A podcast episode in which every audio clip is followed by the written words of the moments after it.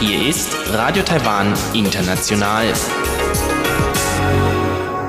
Herzlich willkommen bei Radio Taiwan International aus Taipei, Taiwan. Kurz der Programmüberblick über unser Programm vom Dienstag, den 27. November 2018. Wir beginnen mit den Nachrichten des Tages, anschließend das Kulturpanorama, dort ein Bericht über das neu eingerichtete Kulturzentrum in Gauchung, welches im letzten Monat eröffnet wurde. Eines der Highlights der Saison, die Operette Candide, ein Musiktheaterstück von Leonard Bernstein. Inszeniert von der in Deutschland lebenden Friederika Zay, einer taiwanischen Theaterschaffenden. Danach folgen die Business News. Dort geht es um die Industrieproduktion, um die Leichtigkeit in Taiwan Steuern zu bezahlen und um die Entwicklung des Tourismussektors, der sich trotz oder sogar wegen der fehlenden Reisegruppen aus China recht gut hält. Soweit der erste Überblick und nun zu den Nachrichten.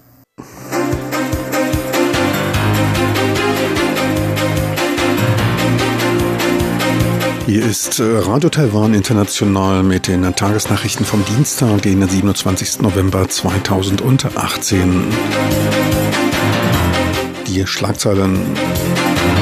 Präsidentin Tsai, Beprüfung und Anpassung der Politik nach den Wahlen erforderlich. Außenministerium Referendum Ablehnung von Lebensmittelimporten mit Japan kommunizieren. Premier Lai, die Wirtschaftsförderung mit dem Konsens von 1992 muss respektiert werden. Und nun die Meldungen im Einzelnen.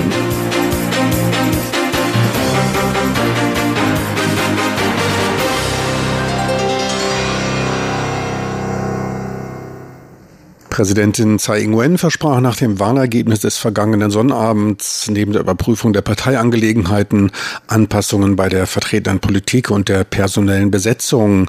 Tsai hatte nach der schweren Wahlniederlage vom Samstag bereits ihren Posten als Parteivorsitzende geräumt. Ihre Aussage machte sie beim Besuch der ehemaligen DPP-Hochburg Gauchung.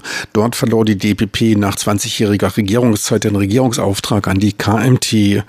Zudem müsste die Regierung nach der Durchführung verschiedener Referenden und dem Auftauchen neuer Strömungen bei der öffentlichen Meinung diese respektieren und ihre gegenwärtige Regierungspolitik anpassen. Nach der Durchführung einer Reihe von Referenten müssen wir diese überprüfen und uns fragen, wie wir unsere gegenwärtige Regierungspolitik an diese neu geborenen Meinungen anpassen. Unsere Grundhaltung ist es, die neuesten öffentlichen Meinungen zu respektieren, unsere Überprüfungen durchzuführen und dort Anpassungen vorzunehmen, wo Anpassungen notwendig sind. Tsai bezeichnete die momentane Situation, wie schon in der Vergangenheit erlebt, als eine schwierige für die DPP, rechnet aber für die zweite Regierungsphase bei umfassender Überprüfung und Reorganisation mit einem guten Verlauf. Sie versprach, die Zusammenarbeit der Lokalregierungen mit der Zentrale zu verbessern. Japans Regierung hat ihr Bedauern über die ablehnende Referendumsentscheidung zum Import japanischer Lebensmittel aus den fünf vom Atomunglück in Fukushima betroffenen Provinzen ausgedrückt. Andrew Lee, Sprecher des Auswärtigen Amtes, sagte, dass Taiwan und Japan über die jeweilige Position zu dem Thema im Klaren seien, das Außenministerium aber weiter der japanischen Seite das Ergebnis des Referendums kommunizieren werde. Man werde das Anliegen mit aller Vorsicht handhaben und um Verständnis bei Japan für den von den Bürgern ausgedrückten Wunsch suchen. Er betonte, dass es etliche Anliegen zwischen beiden Seiten gebe und dass der Fortschritt bei den Beziehungen zwischen Japan und Taiwan nicht von einem Thema beeinträchtigt werden sollte. Man hoffe, die Förderung des bilateralen Austausches weiter auf rationale und friedliche Weise umsetzen zu können. Zu den möglichen Auswirkungen auf Taiwans Beitrittswunsch zum regionalen Freihandelsabkommen CPTPP angesprochen, sagte Wirtschaftsminister Shen Rongjin, dass man das Beitrittsbestreben aktiv mit Japan kommunizieren und versuchen werde, Japan die Ablehnung der Importe durch mehr als sieben Millionen Bürger Taiwans zu vermitteln.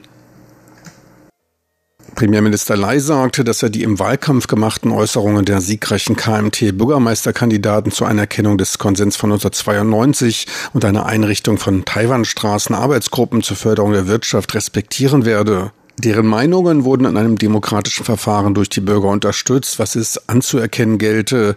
Es liege in der Macht und Verantwortung der Bürgermeister und Ländermagistrate, den Konsens von 1992 für den Austausch mit China zu verwenden. Das Kabinett kann dies nur respektieren. Premier Lai machte seine Aussage auf Anfrage des KMT-Parlamentariers Deng Mingzong. Er räumte ein, dass die Wahlniederlage der DPP durch eine unpopuläre Politik verursacht wurde, deren Gründe man analysiere und zu gegebener Zeit Möglichkeit eine Kabinettsumstellung veranlassen werde. Das Twin City Städteforum zwischen Taipei und Shanghai soll voraussichtlich am 20. Dezember in Taipei stattfinden, gab der Sprecher der Stadtregierung Taipeis Liu Yiting am Montag bekannt. Das Shanghaier Büro des chinesischen Büros für Taiwan-Angelegenheiten gab heute seine Zustimmung zur Entsendung einer entsprechenden Delegation für das Taipei-Shanghai-Städteforum Ende Dezember in Taipei.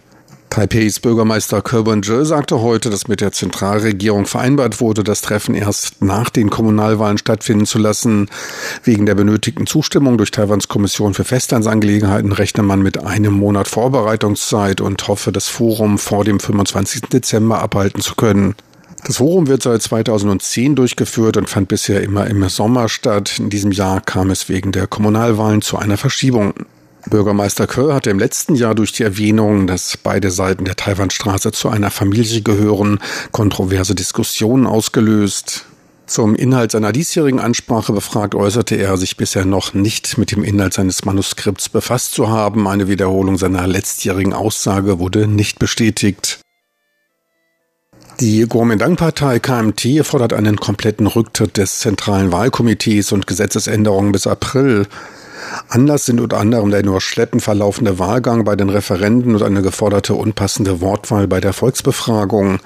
Kritisiert wurde auch die Nichtverwendung eines elektronischen Erkennungssystems zur eindeutigen Identifizierung der Ausweise der an der Volksabstimmung Teilnehmenden, obwohl dies laut den Bestimmungen vorgeschrieben sei. Gefordert wurde auch ein elektronischer Registrierungsmechanismus. Weiterer Kritikpunkt war die zu große Anzahl an Referenden, wodurch für einige Bürger nicht genügend Zeit zur ausführlichen Abwägung der Vor- und Nachteile jedes Referendums blieben. Überlappende Anliegen sollten zudem in einer Frage zusammengefasst werden. Ferner sollten im Vorfeld etwaige Verfassungsverstöße oder Verstöße gegen die Menschenrechte von Referenden abgewogen und ein Verfahren bei sich widersprechenden Volksbefragungen klar definiert werden, um eine Verschwendung von Verwaltungsressourcen zu vermeiden. Zudem sollte es den ein Referendum initiierenden Gruppen nicht erlaubt sein, am Wahltag in der Nähe der Wahllokale Flugblätter zu verteilen. Übermäßige Geschwindigkeit sei der Grund für das Unglück des Puyuma-Expresszuges im Oktober gewesen, welches 18 Menschenleben und mehr als 200 Verletzte forderte. Dies ergab ein vorläufiger Untersuchungsbericht. Der Leiter der Kommission für öffentliche Bauvorhaben PCC sagte, dass das Fahrzeug ungebremst fast doppelt so schnell wie üblich mit 141 Kilometern in die Kurve gefahren sei. Eine Reihe von Umständen führte zu diesem Fehler. Neben schon früher notierten Problemen beim Bremssystem kam es zu Fehlern beim ATP-Schutzsystem, welches vor zu hohen Geschwindigkeiten schützt. Ferner fehlte die Fernüberwachung, hinzu kamen menschliche Fehler, Wartungsmängel und Nichteinhaltung von Prozessabläufen. Premierminister William Lai kündigte am Dienstag an, dass alle für das Unglück Verantwortlichen, ungeachtet ihres Ranges, zur Rechenschaft gezogen werden. Und nun zur Börse. Etwas Bewegung, letztlich aber kaum Veränderung gab es am Dienstag an der Börse für den Aktienindex TAIEX. Dieser ging um 13 Punkte nach oben. Endstand war nach Umsätzen von 3,2 Milliarden US-Dollar bei 9.778 Punkten. Am Devisenmarkt notierte der US-Dollar bei 30,85 Taiwan-Dollar, der Euro nahezu glatt bei der 35 Taiwan-Dollar-Marke. Und nun zu den Wetteraussichten für Mittwoch, den 28. November 2018.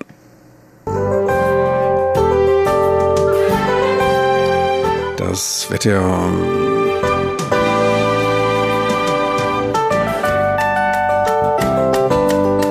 Landesweit bewölkt, im Norden und Zentral-Taiwan stärker. So zeigt sich der Himmel in der Nacht zum Mittwoch. Landesweit muss dabei mit Regen gerechnet werden.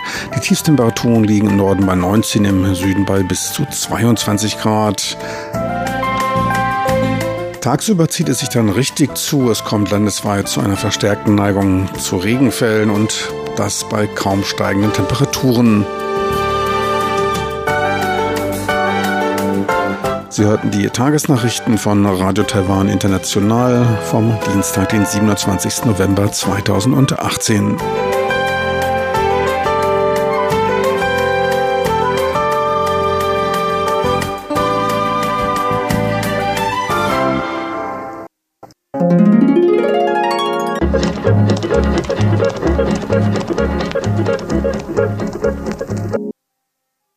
Weiter geht's nun mit dem Kulturpanorama. Dort führt es uns nach Kaohsiung. Dort wurde im letzten Monat ein neues Kulturzentrum mit einem hochqualitativen Konzertsaal eingeweiht, der der Philharmonie in Berlin in nichts nachstehen soll.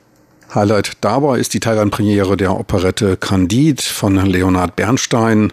Inszeniert wurde das Musiktheaterstück von Frederika Tsai, einer taiwanischen Theaterschaffenden mit Lebensmittelpunkt in Deutschland. Karina Rother berichtet. Kultur auf RTI. Wei Wu-Ying 国家艺术文化中心, so heißt das Nationale Zentrum für Kunst und Kultur in Kaohsiung, das im Oktober eröffnet wurde und nun das größte Kulturzentrum Südtaiwans ist. Wei Wu-Ing bedeutet wörtlich Lager der Verteidigungstruppen und das war es auch bis 1979, nämlich eine Kaserne. Im Jahr 2003 wurde das umfunktionierte Gelände der Öffentlichkeit als Park zur Verfügung gestellt, in dem bereits einiges an kulturellem Programm stattfand. 2006 begann dann die Planung eines Kultur- und Konzertzentrums auf dem Gelände und 2009 bis 2017 wurde das 252 mal 1160 Meter lange Gebäude Wei Wu-Ing nach dem Entwurf der niederländischen Architektin Francine Hoben fertiggestellt.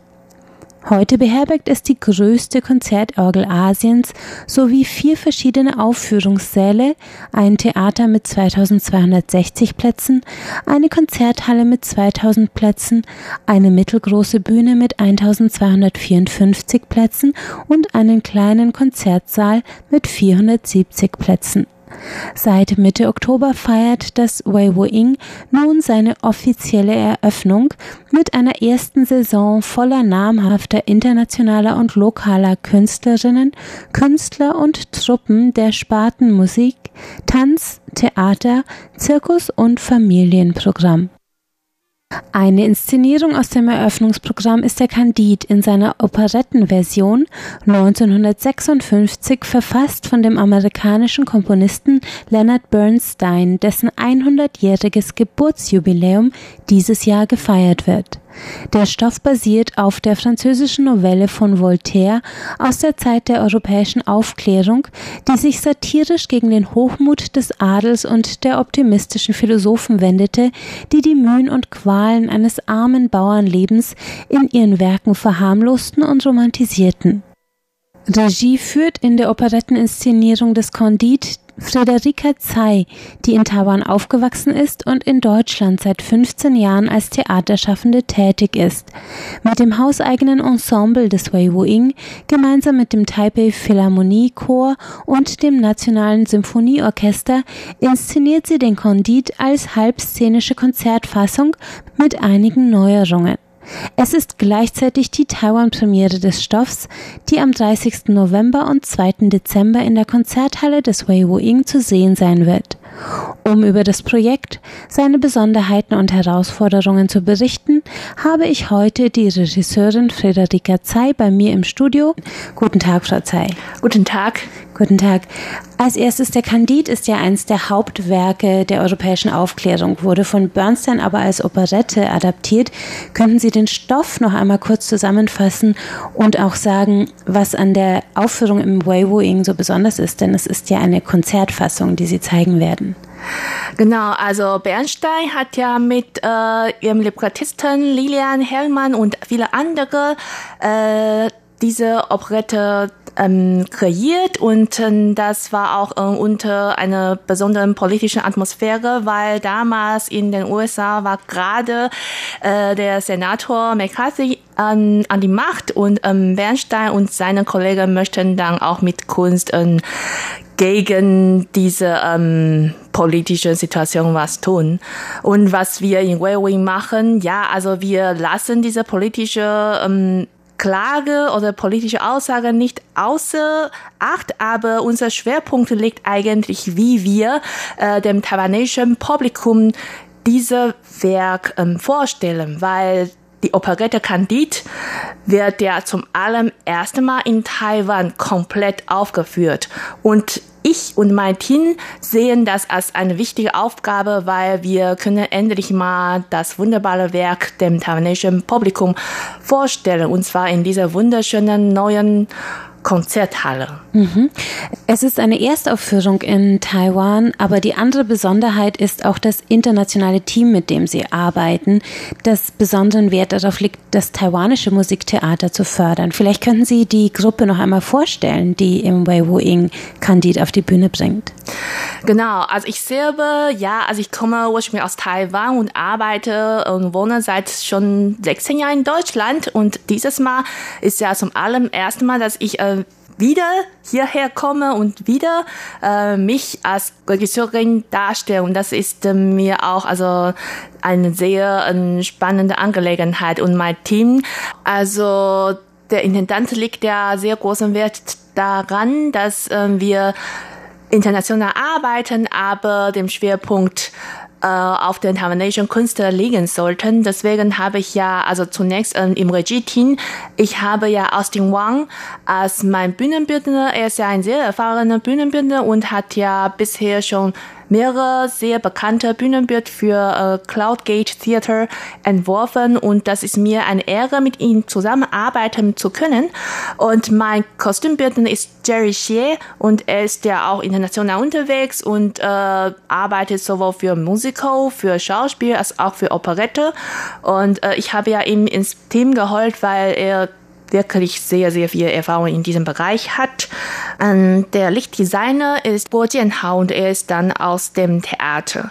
Die Sänger, was die Sänger angeht, wir haben ja ein gemischtes Team, also Candide und äh, Kunigunde, also die beiden Hauptdarsteller stammen aus dem Ausland, aber alle andere Rollen haben wir dann also mit taiwanesischen Sängern besetzt und bisher bin ich ja mit dem Leistung auch super zufrieden.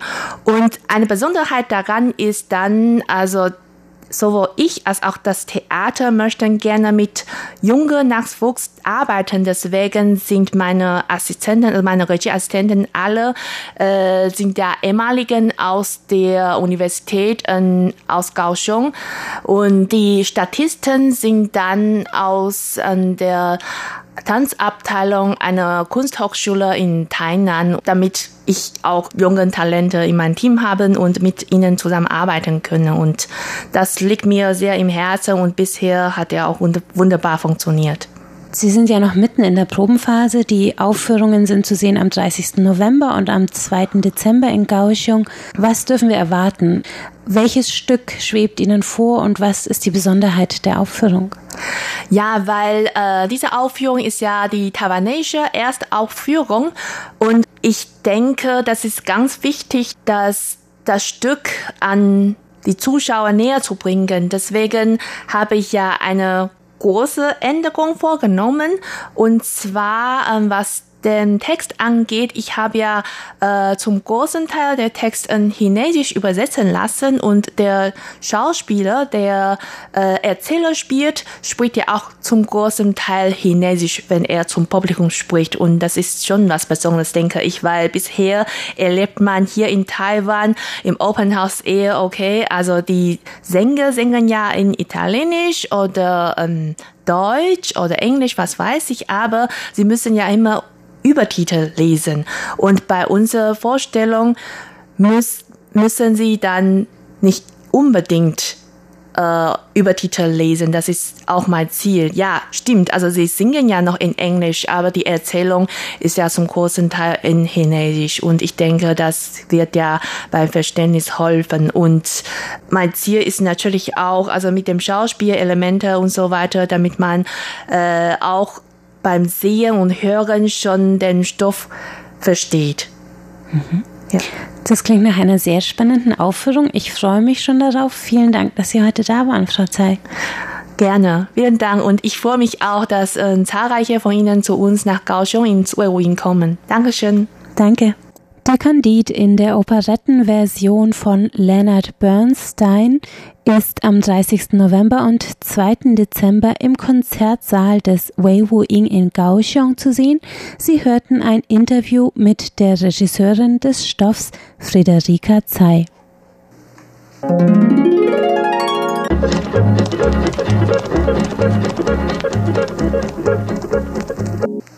Hier ist Radio Taiwan International mit den Business News. Am Mikrofon begrüßt Sie Frank Pewitz.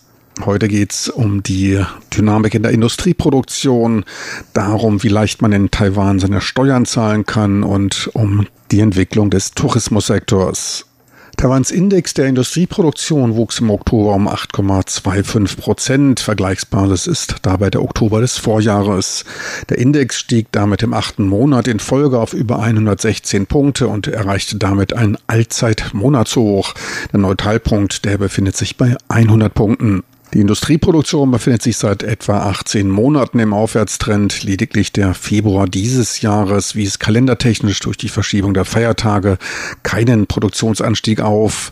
Ausschlaggebend für den Anstieg ist nun im Oktober die im Herbst weltweit einsetzende Hochsaison für Hightech-Produkte, insbesondere aus dem Bereich der Verbraucherelektronik, angetrieben durch das Weihnachtsgeschäft auf den wichtigen Märkten in Europa und den USA.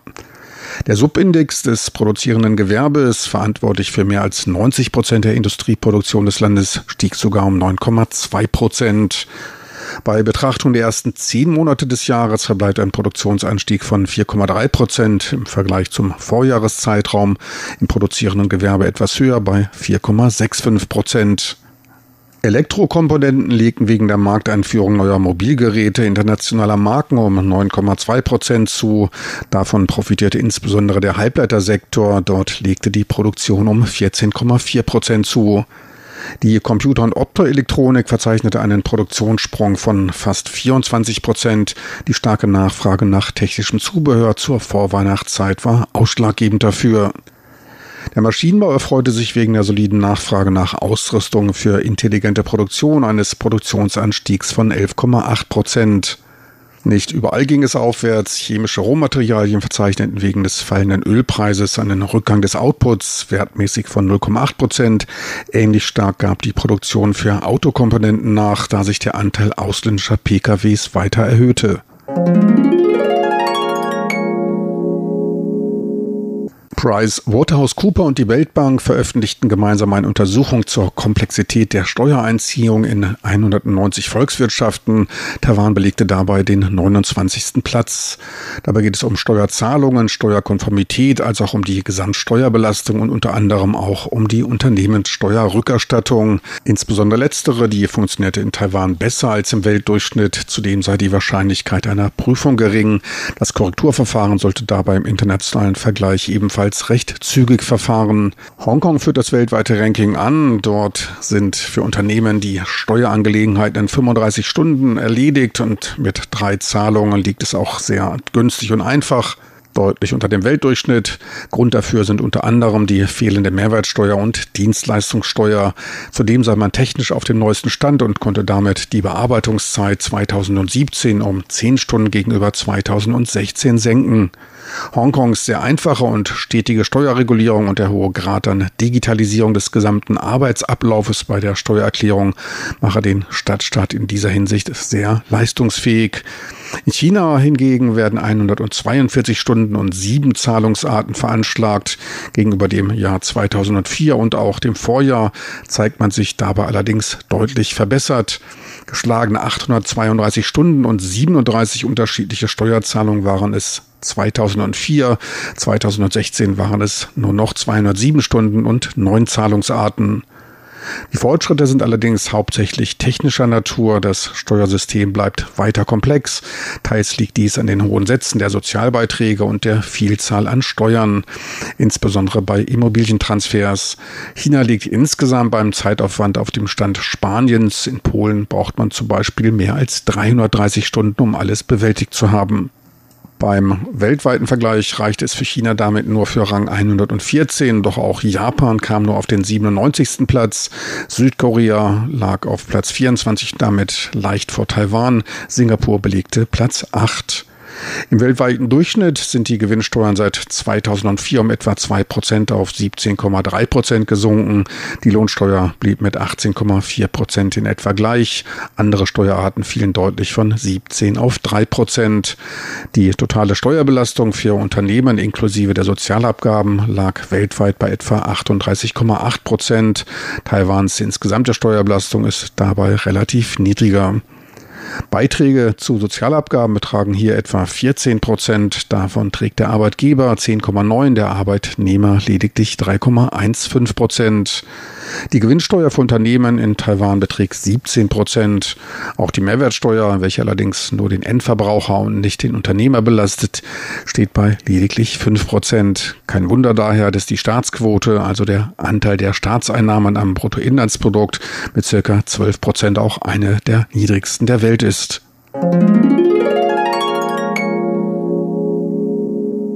Taiwans Tourismusbüro rechnet in diesem Jahr mit erstmalig mehr als 11 Millionen ausländischen Besuchern, teilte Transportminister Wu Hongmo bei der Eröffnung der Tourismusmesse in der letzten Woche in Taipei mit.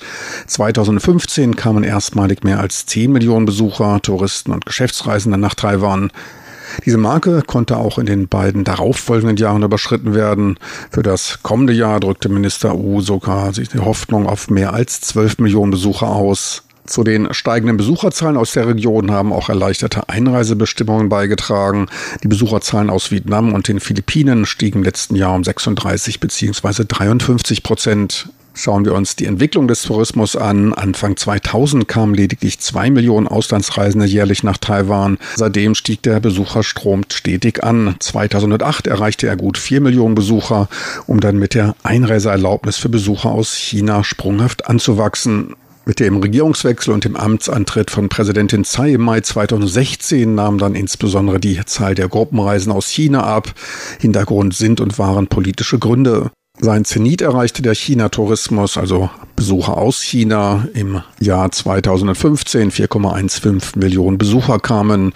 Ab Mai 2016 dann ein drastischer Rückgang. Insgesamt besuchten Taiwan 2016 dann nur noch 3,5 Millionen Festländer, trotz der Rekordzahlen in den ersten vier Monaten des Jahres. 2017 gaben sie weiter bis gut 2,7 Millionen Besuchern nach. Der Rückgang wurde aber zum Teil durch verstärkte Einreise aus den Ländern Südostasiens wettgemacht. Deren Besucherzahlen erhöhten sich um eine halbe Million. Aus Südkorea kamen zusätzliche 170 Millionen Besucher. Mittlerweile scheinen sich die Besucherzahlen aus China stabilisiert zu haben. Das Niveau Ende Oktober entsprach dem des Vorjahres. Bis Ende Oktober kamen 8,9 Millionen internationale Besucher nach Taiwan, gut 300.000 mehr als im Vorjahr. Für den Großteil des Zuwachses ist dabei die südostasiatische Region verantwortlich. Der Gesamtanstieg bei den Besucherzahlen beläuft sich auf 6,2 Prozent. Die wirtschaftliche Bedeutung des Tourismussektors wird oft stark übertrieben dargestellt. Er trägt kaum mehr als ein halbes Prozent zum Bruttoinlandsprodukt bei. Hinter diesen oft hysterischen Meldungen über die fehlenden chinesischen Touristen dürften meist Anhänger des blauen China-freundlichen Lagers in Taiwan oder auch Unwissenheit stehen. Mit den 0,5 Prozent ist nämlich der gesamte Tourismusbeitrag gemeint. Der Anteil der Besucher Chinas betrug in seinen besten Zeiten 40 Prozent und hat sich seitdem um ein Drittel verringert. Damit würde sich bei Unterstellung eines gleichen Pro-Kopf-Konsumanteils der Bruttoinlandsproduktsbeitrag des Sektors um 0,067 Prozent verringern.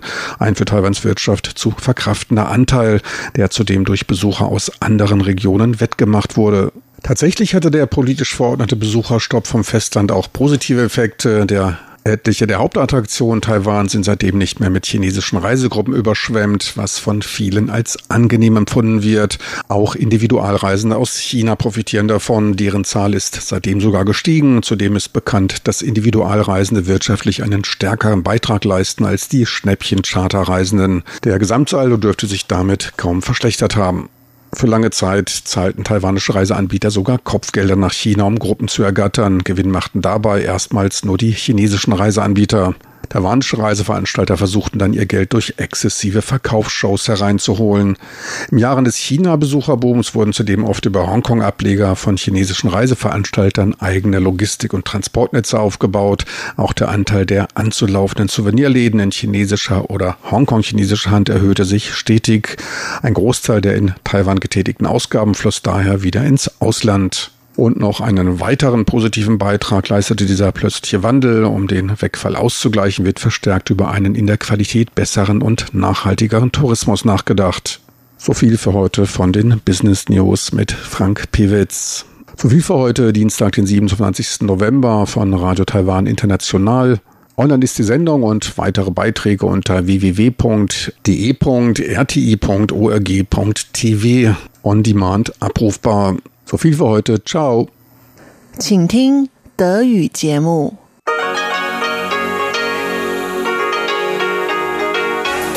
Hier ist Radio Taiwan International.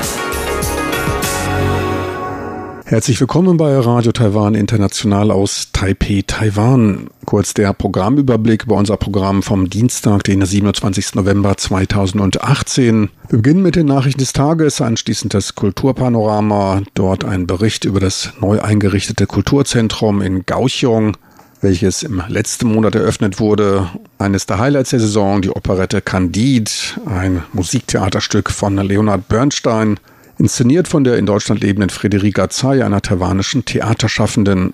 Danach folgen die Business News. Dort geht es um die Industrieproduktion, um die Leichtigkeit in Taiwan Steuern zu bezahlen und um die Entwicklung des Tourismussektors, der sich trotz oder sogar wegen der fehlenden Reisegruppen aus China recht gut hält. Soweit der erste Überblick und nun zu den Nachrichten.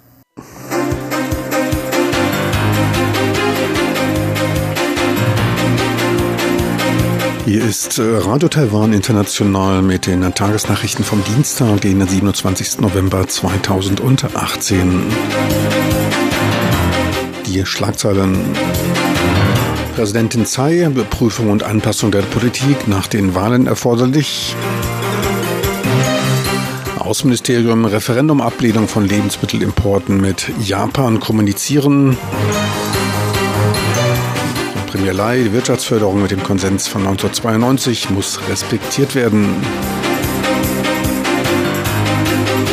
Nun die Meldungen im Einzelnen.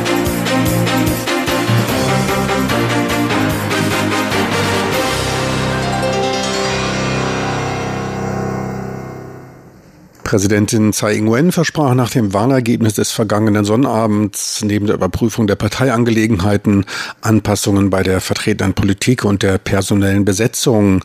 Tsai hatte nach der schweren Wahlniederlage vom Samstag bereits ihren Posten als Parteivorsitzende geräumt. Ihre Aussage machte sie beim Besuch der ehemaligen DPP-Hochburg Gauchung. Dort verlor die DPP nach 20-jähriger Regierungszeit den Regierungsauftrag an die KMT. Zudem müsste die Regierung nach der Durchführung verschiedener Referenden und dem Auftauchen neuer Strömungen bei der öffentlichen Meinung diese respektieren und ihre gegenwärtige Regierungspolitik anpassen. Nach der Durchführung einer Reihe von Referenten müssen wir diese überprüfen und uns fragen, wie wir unsere gegenwärtige Regierungspolitik an diese neu geborenen Meinungen anpassen. Unsere Grundhaltung ist es, die neuesten öffentlichen Meinungen zu respektieren, unsere Überprüfungen durchzuführen und dort Anpassungen vorzunehmen, wo Anpassungen notwendig sind. Tsai bezeichnete die momentane Situation, wie schon in der Vergangenheit erlebt, als eine schwierige für die DPP, rechnet aber für die zweite Regierungsphase bei umfassender Überprüfung und Reorganisation mit einem guten Verlauf. Sie versprach, die Zusammenarbeit der Lokalregierungen mit der Zentrale zu verbessern. Japans Regierung hat ihr Bedauern über die ablehnende Referendumsentscheidung zum Import japanischer Lebensmittel aus den fünf vom Atomunglück in Fukushima betroffenen Provinzen ausgedrückt. Andrew Lee, Sprecher des Auswärtigen Amtes, sagte, dass Taiwan und Japan über die jeweilige Position zu dem Thema im Klaren seien, das Außenministerium aber weiter der japanischen Seite das Ergebnis des Referendums kommunizieren werde. Man werde das Anliegen mit aller Vorsicht handhaben und um Verständnis bei Japan für den von den Bürgern ausgedrückten Wunsch suchen. Er betonte, dass es etliche Anliegen zwischen beiden Seiten gebe und dass der Fortschritt bei den Beziehungen zwischen Japan und Taiwan nicht von einem Thema beeinträchtigt werden sollte. Man hoffe, die Förderung des bilateralen Austausches weiter auf rationale und friedliche Weise umsetzen zu können. Zu den möglichen Auswirkungen auf Taiwans Beitrittswunsch zum regionalen Freihandelsabkommen CPTPP angesprochen, sagte Wirtschaftsminister Shen Rongjin, dass man das Beitrittsbestreben aktiv mit Japan kommunizieren und versuchen werde, Japan die Ablehnung der Importe durch mehr als sieben Millionen Bürger Taiwans zu vermitteln. Premierminister Lai sagte, dass er die im Wahlkampf gemachten Äußerungen der siegreichen KMT-Bürgermeisterkandidaten zur Anerkennung des Konsens von 1992 und einer Einrichtung von Taiwanstraßen Arbeitsgruppen zur Förderung der Wirtschaft respektieren werde. Deren Meinungen wurden in einem demokratischen Verfahren durch die Bürger unterstützt, was es anzuerkennen gelte.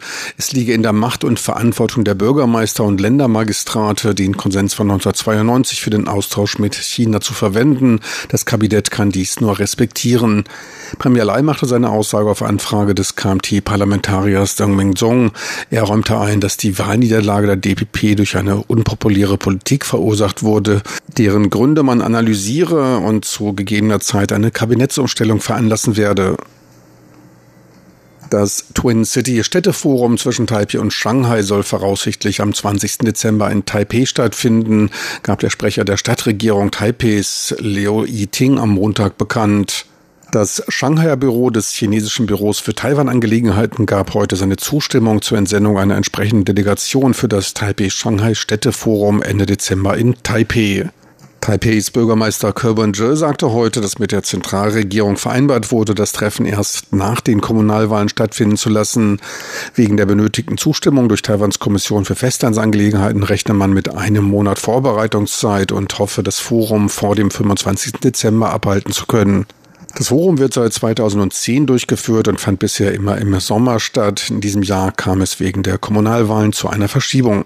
Bürgermeister Kerr hatte im letzten Jahr durch die Erwähnung, dass beide Seiten der Taiwanstraße zu einer Familie gehören, kontroverse Diskussionen ausgelöst.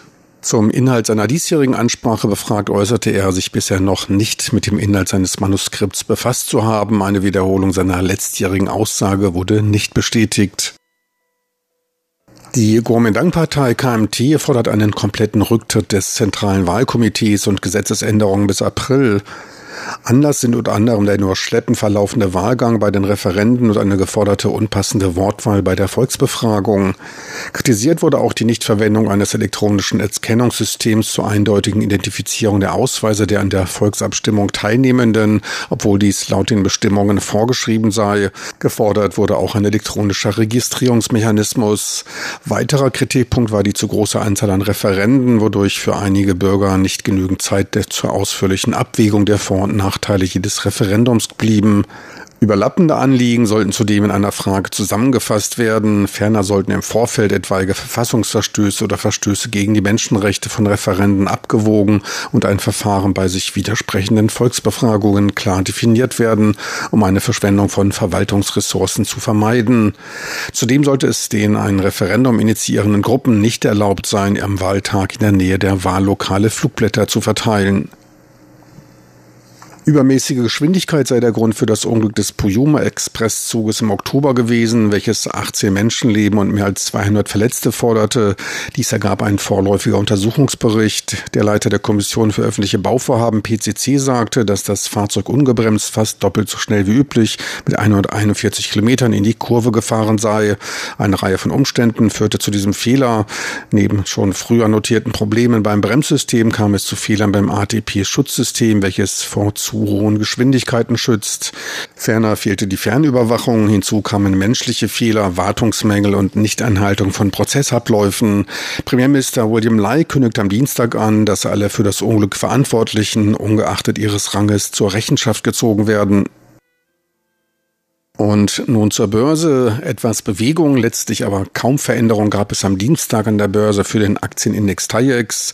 Dieser ging um 13 Punkte nach oben. Endstand war nach Umsätzen von 3,2 Milliarden US-Dollar bei 9.778 Punkten. Am Devisenmarkt notierte der US-Dollar bei 30,85 Taiwan-Dollar, der Euro nahezu glatt bei der 35 Taiwan-Dollar-Marke. Und nun zu den Wetteraussichten für Mittwoch, den 28. November 2018.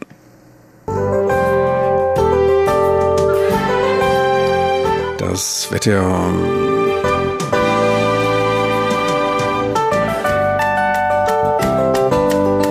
Landesweit bewölkt, im Norden und Zentral-Taiwan stärker. So zeigt sich der Himmel in der Nacht zum Mittwoch. Landesweit muss dabei mit Regen gerechnet werden.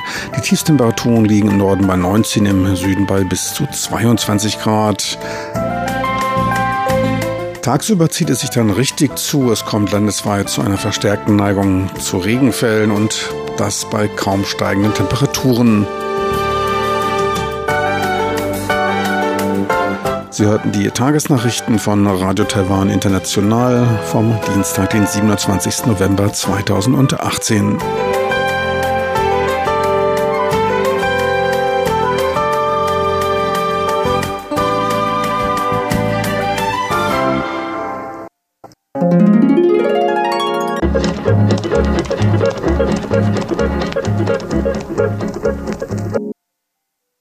Weiter geht's nun mit dem Kulturpanorama. Dort führt es uns nach Kaohsiung. Dort wurde im letzten Monat ein neues Kulturzentrum mit einem hochqualitativen Konzertsaal eingeweiht, der der Philharmonie in Berlin in nichts nachstehen soll.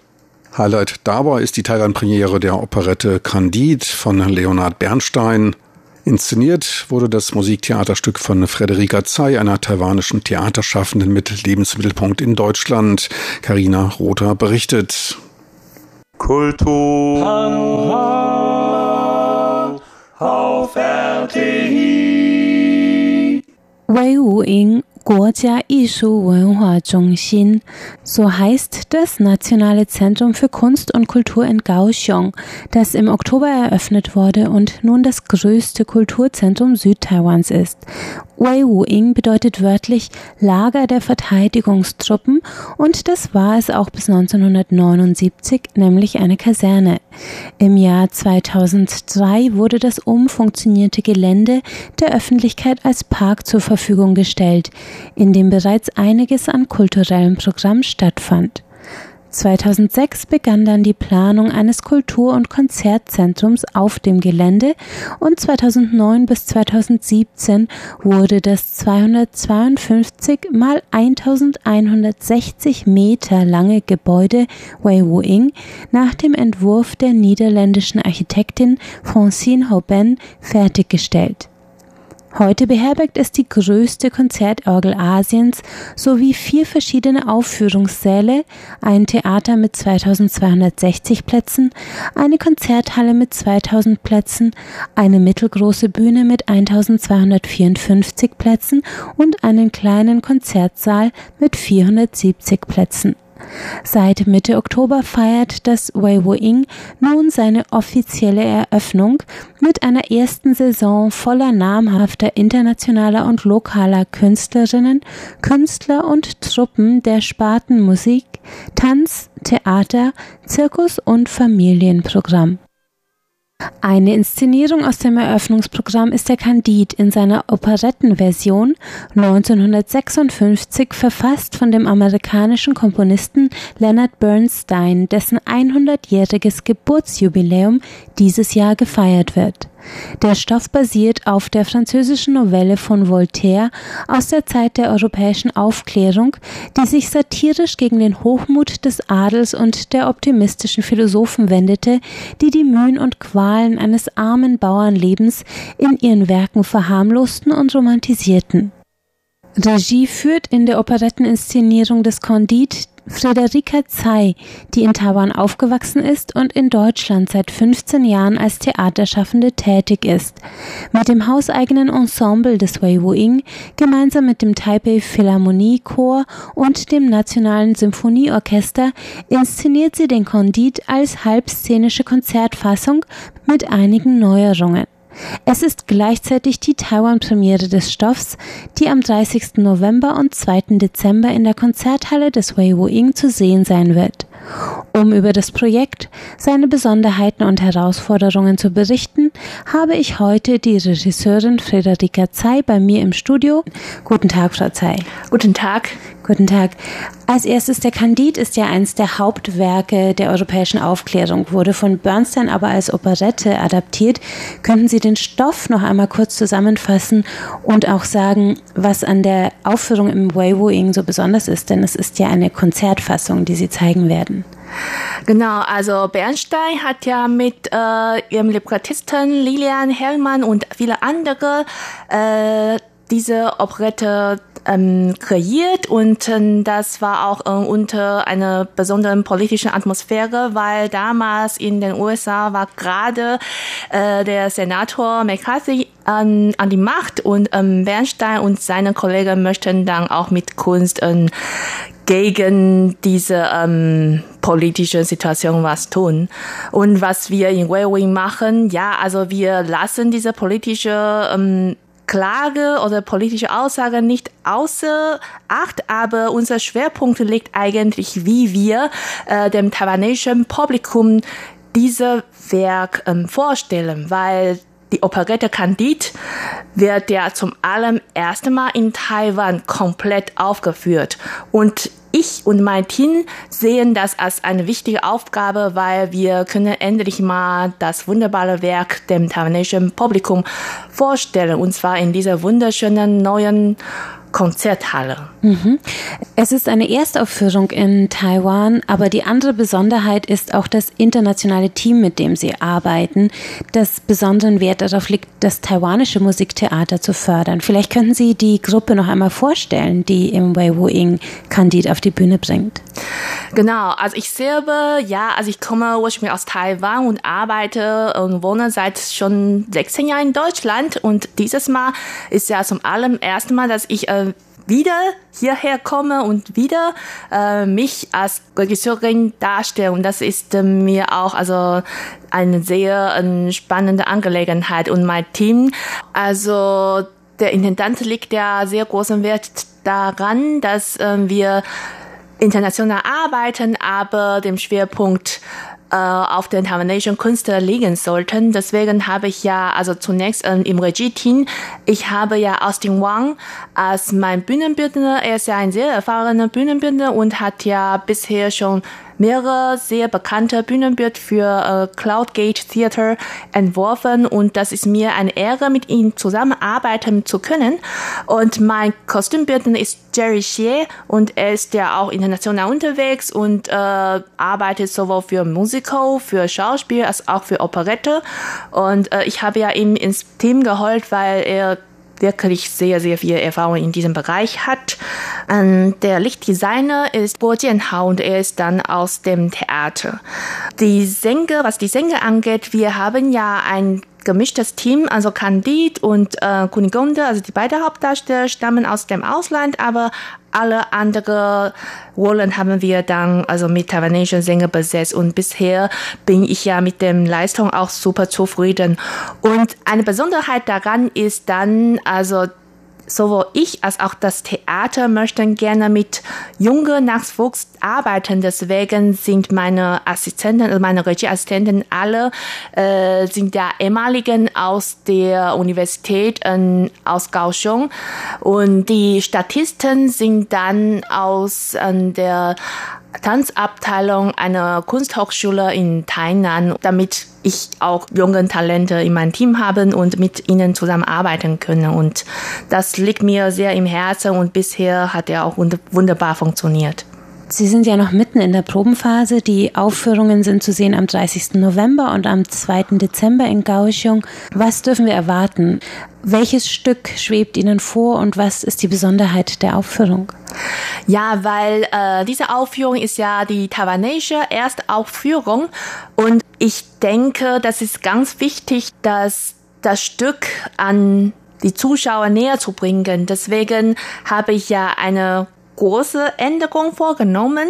Und zwar ähm, was den Text angeht, ich habe ja äh, zum großen Teil der Text in Chinesisch übersetzen lassen und der Schauspieler, der äh, Erzähler spielt, spricht ja auch zum großen Teil Chinesisch, wenn er zum Publikum spricht. Und das ist schon was Besonderes, denke ich, weil bisher erlebt man hier in Taiwan im Open House eher okay, also die Sänger singen ja in Italienisch oder ähm, Deutsch oder Englisch, was weiß ich, aber sie müssen ja immer Übertitel lesen. Und bei unserer Vorstellung müß, müssen Sie dann nicht unbedingt äh, Übertitel lesen. Das ist auch mein Ziel. Ja, stimmt. Also Sie singen ja noch in Englisch, aber die Erzählung ist ja zum großen Teil in Chinesisch. Und ich denke, das wird ja beim Verständnis helfen. Und mein Ziel ist natürlich auch, also mit dem Schauspielelemente und so weiter, damit man äh, auch beim Sehen und Hören schon den Stoff versteht. Mhm. Ja. Das klingt nach einer sehr spannenden Aufführung. Ich freue mich schon darauf. Vielen Dank, dass Sie heute da waren, Frau Zei. Gerne, vielen Dank. Und ich freue mich auch, dass äh, zahlreiche von Ihnen zu uns nach Kaohsiung ins Ueruin kommen. Dankeschön. Danke. Der Kandid in der Operettenversion von Leonard Bernstein ist am 30. November und 2. Dezember im Konzertsaal des Wei Wu Ying in Kaohsiung zu sehen. Sie hörten ein Interview mit der Regisseurin des Stoffs Friederika Tsai.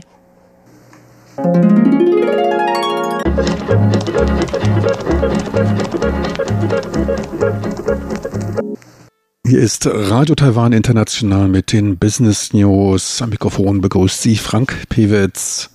Heute geht's um die Dynamik in der Industrieproduktion, darum, wie leicht man in Taiwan seine Steuern zahlen kann und um die Entwicklung des Tourismussektors. Taiwans Index der Industrieproduktion wuchs im Oktober um 8,25 Prozent. Vergleichsbasis ist dabei der Oktober des Vorjahres. Der Index stieg damit im achten Monat in Folge auf über 116 Punkte und erreichte damit ein Allzeitmonatshoch. Der Neutralpunkt, der befindet sich bei 100 Punkten. Die Industrieproduktion befindet sich seit etwa 18 Monaten im Aufwärtstrend. Lediglich der Februar dieses Jahres wies kalendertechnisch durch die Verschiebung der Feiertage keinen Produktionsanstieg auf. Ausschlaggebend für den Anstieg ist nun im Oktober die im Herbst weltweit einsetzende Hochsaison für Hightech-Produkte, insbesondere aus dem Bereich der Verbraucherelektronik, angetrieben durch das Weihnachtsgeschäft auf den wichtigen Märkten in Europa und den USA. Der Subindex des produzierenden Gewerbes, verantwortlich für mehr als 90 Prozent der Industrieproduktion des Landes, stieg sogar um 9,2 Prozent. Bei Betrachtung der ersten zehn Monate des Jahres verbleibt ein Produktionsanstieg von 4,3 Prozent im Vergleich zum Vorjahreszeitraum, im produzierenden Gewerbe etwas höher bei 4,65 Prozent. Elektrokomponenten legten wegen der Markteinführung neuer Mobilgeräte internationaler Marken um 9,2 Prozent zu. Davon profitierte insbesondere der Halbleitersektor. Dort legte die Produktion um 14,4 Prozent zu. Die Computer- und Optoelektronik verzeichnete einen Produktionssprung von fast 24 Prozent. Die starke Nachfrage nach technischem Zubehör zur Vorweihnachtszeit war ausschlaggebend dafür. Der Maschinenbau erfreute sich wegen der soliden Nachfrage nach Ausrüstung für intelligente Produktion eines Produktionsanstiegs von 11,8 Prozent. Nicht überall ging es aufwärts. Chemische Rohmaterialien verzeichneten wegen des fallenden Ölpreises einen Rückgang des Outputs, wertmäßig von 0,8 Prozent. Ähnlich stark gab die Produktion für Autokomponenten nach, da sich der Anteil ausländischer PKWs weiter erhöhte.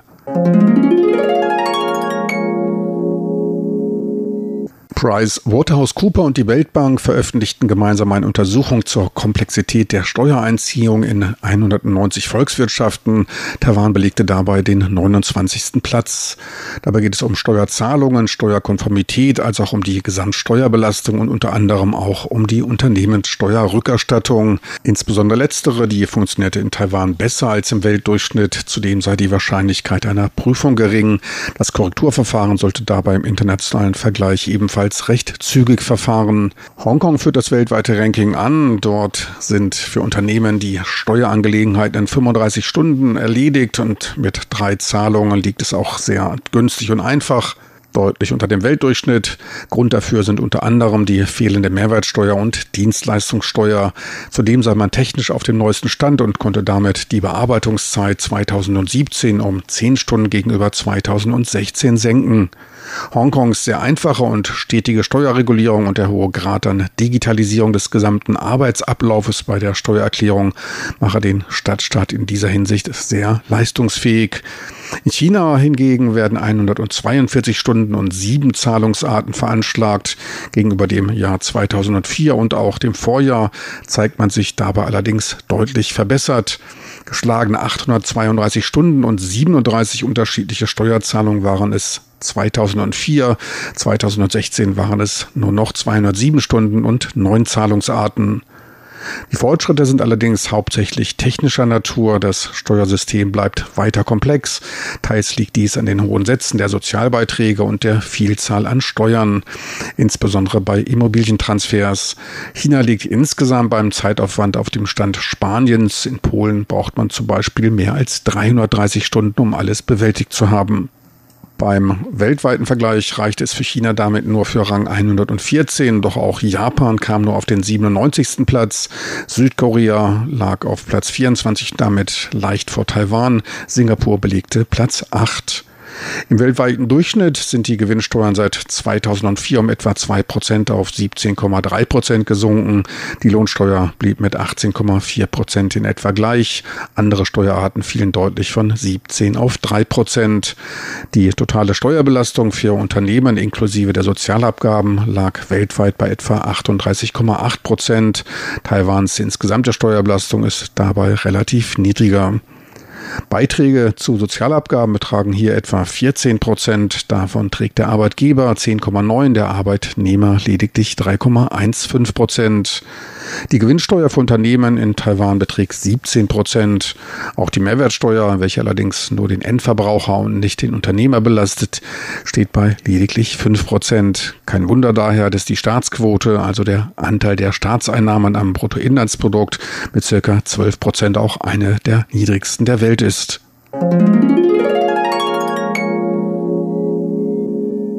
Taiwans Tourismusbüro rechnet in diesem Jahr mit erstmalig mehr als 11 Millionen ausländischen Besuchern, teilte Transportminister Wu Hongmo bei der Eröffnung der Tourismusmesse in der letzten Woche in Taipei mit. 2015 kamen erstmalig mehr als 10 Millionen Besucher, Touristen und Geschäftsreisende nach Taiwan. Diese Marke konnte auch in den beiden darauffolgenden Jahren überschritten werden. Für das kommende Jahr drückte Minister Wu sogar sich die Hoffnung auf mehr als 12 Millionen Besucher aus. Zu den steigenden Besucherzahlen aus der Region haben auch erleichterte Einreisebestimmungen beigetragen. Die Besucherzahlen aus Vietnam und den Philippinen stiegen im letzten Jahr um 36 bzw. 53 Prozent. Schauen wir uns die Entwicklung des Tourismus an. Anfang 2000 kamen lediglich zwei Millionen Auslandsreisende jährlich nach Taiwan. Seitdem stieg der Besucherstrom stetig an. 2008 erreichte er gut vier Millionen Besucher, um dann mit der Einreiseerlaubnis für Besucher aus China sprunghaft anzuwachsen. Mit dem Regierungswechsel und dem Amtsantritt von Präsidentin Tsai im Mai 2016 nahm dann insbesondere die Zahl der Gruppenreisen aus China ab. Hintergrund sind und waren politische Gründe. Sein Zenit erreichte der China-Tourismus, also Besucher aus China. Im Jahr 2015 4,15 Millionen Besucher kamen. Ab Mai 2016 dann ein drastischer Rückgang. Insgesamt besuchten Taiwan 2016 dann nur noch 3,5 Millionen Festländer, trotz der Rekordzahlen in den ersten vier Monaten des Jahres. 2017 gaben sie weiter auf bis gut 2,7 Millionen Besuchern nach. Der Rückgang wurde aber zum Teil durch verstärkte Einreise aus den Ländern Südostasiens wettgemacht. Deren Besucherzahlen erhöhten sich um eine halbe Million. Aus Südkorea kamen zusätzliche 170 Millionen Besucher. Mittlerweile scheinen sich die Besucherzahlen aus China stabilisiert zu haben. Das Niveau Ende Oktober entsprach dem des Vorjahres. Bis Ende Oktober kamen 8,9 Millionen internationale Besucher nach Taiwan, gut 300.000 mehr als im Vorjahr. Für den Großteil des Zuwachses ist dabei die südostasiatische Region verantwortlich. Der Gesamtanstieg bei den Besucherzahlen beläuft sich auf 6,2 Prozent. Die wirtschaftliche Bedeutung des Tourismussektors wird oft stark übertrieben dargestellt. Er trägt kaum mehr als ein halbes Prozent zum Bruttoinlandsprodukt bei. Hinter diesen oft hysterischen Meldungen über die fehlenden chinesischen Touristen dürften meist Anhänger des blauen China-freundlichen Lagers in Taiwan oder auch Unwissenheit stehen. Mit den 0,5 Prozent ist nämlich der gesamte Tourismusbeitrag gemeint. Der Anteil der Besucher Chinas betrug in seinen besten Zeiten 40 Prozent und hat sich seitdem um ein Drittel verringert. Damit würde sich bei Unterstellung eines gleichen Pro-Kopf-Konsumanteils der Bruttoinlandsproduktsbeitrag des Sektors um 0,067 Prozent verringern. Ein für Taiwans Wirtschaft zu verkraftender Anteil, der zudem durch Besucher aus anderen Regionen wettgemacht wurde. Tatsächlich hatte der politisch verordnete Besucherstopp vom Festland auch positive Effekte. Der Etliche der Hauptattraktionen Taiwans sind seitdem nicht mehr mit chinesischen Reisegruppen überschwemmt, was von vielen als angenehm empfunden wird. Auch Individualreisende aus China profitieren davon. Deren Zahl ist seitdem sogar gestiegen. Zudem ist bekannt, dass Individualreisende wirtschaftlich einen stärkeren Beitrag leisten als die Schnäppchen-Charterreisenden. Der Gesamtsaldo dürfte sich damit kaum verschlechtert haben. Für lange Zeit zahlten taiwanische Reiseanbieter sogar Kopfgelder nach China, um Gruppen zu ergattern. Gewinn machten dabei erstmals nur die chinesischen Reiseanbieter. Taiwanische Reiseveranstalter versuchten dann ihr Geld durch exzessive Verkaufsshows hereinzuholen. Im Jahren des China-Besucherbooms wurden zudem oft über Hongkong-Ableger von chinesischen Reiseveranstaltern eigene Logistik- und Transportnetze aufgebaut. Auch der Anteil der anzulaufenden Souvenirläden in chinesischer oder Hongkong-chinesischer Hand erhöhte sich stetig. Ein Großteil der in Taiwan getätigten Ausgaben floss daher wieder ins Ausland. Und noch einen weiteren positiven Beitrag leistete dieser plötzliche Wandel. Um den Wegfall auszugleichen, wird verstärkt über einen in der Qualität besseren und nachhaltigeren Tourismus nachgedacht. So viel für heute von den Business News mit Frank Pewitz. So viel für heute, Dienstag, den 27. November von Radio Taiwan International. Online ist die Sendung und weitere Beiträge unter www